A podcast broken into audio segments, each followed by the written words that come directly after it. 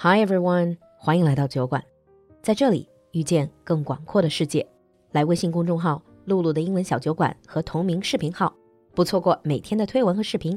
预约酒馆直播，在公众号下方菜单进入酒馆铺子，逛逛世界好物，或者添加小助手微信 l u l u x j g 来酒馆学习社群，更多精彩在酒馆等你。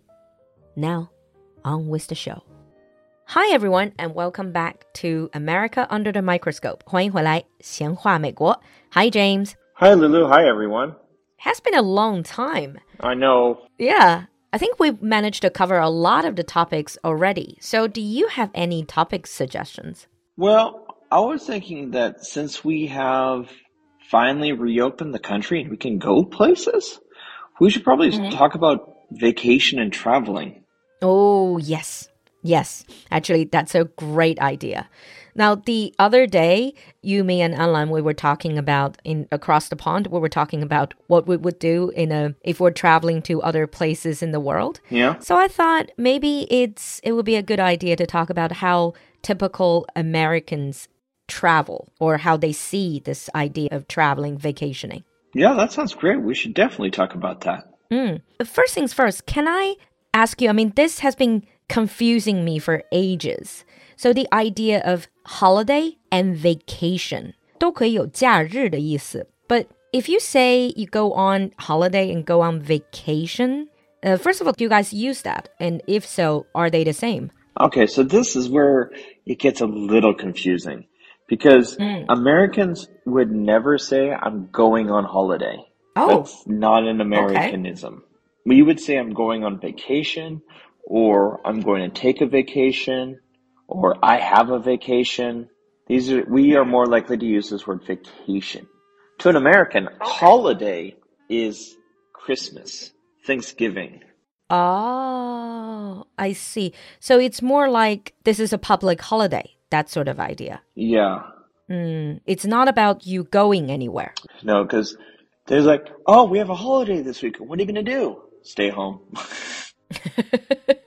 I see. I see. So now let's talk about vacations. First of all, how long, when people say, oh, they're going on a vacation, what is the average time they would spend on a vacation? A week? Two weeks? Uh, I wish it was that long, but sadly not. Most Americans, when they go on a vacation, we think of it more like they're taking a long weekend. So like three or four days Oh, because paid holiday is not, there's not a lot of paid holiday or paid break. just out of curiosity, you said there's not a lot of paid holidays.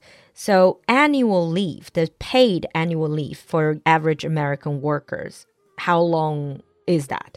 Well, it really varies from company to company, but it averages out to two or three weeks a year. Mm, I see. Now, I mean, you've been in China for ages. You know that most Chinese workers would try to take their annual leave around Chinese New Year because there's already a long public holiday. They can go on a longer vacation. In the States, do you do people also go on vacations around certain time of the year? Yeah, there's definitely times of the year that Americans would think this is a vacation time. Right now, at the time we're recording this episode, it's beginning of April. And this is one of the times that people take vacations because it's around Easter, which is when many schools have a spring break. Oh, we talked about spring break. Yeah. then we have the end of May. We have a holiday called Memorial Day, which Americans have an, a long weekend and it's nice weather. So it's a long weekend. Ah, again, so like a 3-4 days holiday. So anytime there's a school break as well, whether it's summer break or winter break, uh, families will travel because you know, kids aren't in school. And anytime we have a holiday like Labor Day or other days like this that give us long weekends, Americans will take a vacation. By the way, you mentioned summer. Now, going back a little bit to the words, the terms that you're using, like holiday and vacation, you can say kids are on holiday, right? We're more likely to say kids are on break. Oh, you use on break. I mm-hmm. see. Any other times of the year? What about latter half of the year?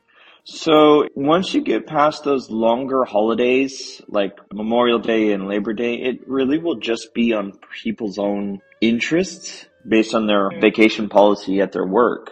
Because if you mm-hmm. got kids, I mean, your holidays are going to be based around the school breaks. That's true. But these big holidays, the actual holidays like Thanksgiving or Christmas, people generally don't take vacations, do they? It's more a family get together thing. Yeah, it's more likely you're just going to say see grandma and grandpa, go to your hometown, things like that. So, I mean, it's sort of kind of a vacation, but a lot of Americans may not see it that way, just going to be with family on the holidays. Mm, I think this is pretty much the same in China or very similar. Now, we've sorted out when people take holidays. What about where, like destination wise? I'm assuming it's mostly domestic, traveling within the States. That would be a correct assumption. Yeah, because mm-hmm. America is such a big place. There are many places to visit without leaving the country. But I would say the most popular destinations are nature, whether it's going to the mountains or to the forest or things like this to get out of the mm-hmm. city, get out of the rat race. Mm-hmm. you remember last time when we were talking about when we were doing the across the pond going abroad, you mentioned that American tourists can be spotted because they're dressing down. Yeah. They're dressed super casually. Is this, do you think this is one of the reasons because they're so used to going on holiday in nature? It's more like a relaxed holiday. That actually might be. I've never really thought about that though. mm. But Americans also just generally are more casual. But besides nature, well, this actually may be in addition to nature, anything that's on water. So beach or lakes or rivers where kids can go swimming, you can play on boats, go fishing. Things like this also are extremely popular. Uh, so most of these are just are focused more on activities, yeah. activities in nature. Mm, I see. But what about places like Vegas? Yeah, as that seems kind of strange because everyone knows Vegas is like, hey, that's for gambling. You're taking your kids. There's actually lots of things for kids to do there. There are amusement parks and other things in Vegas.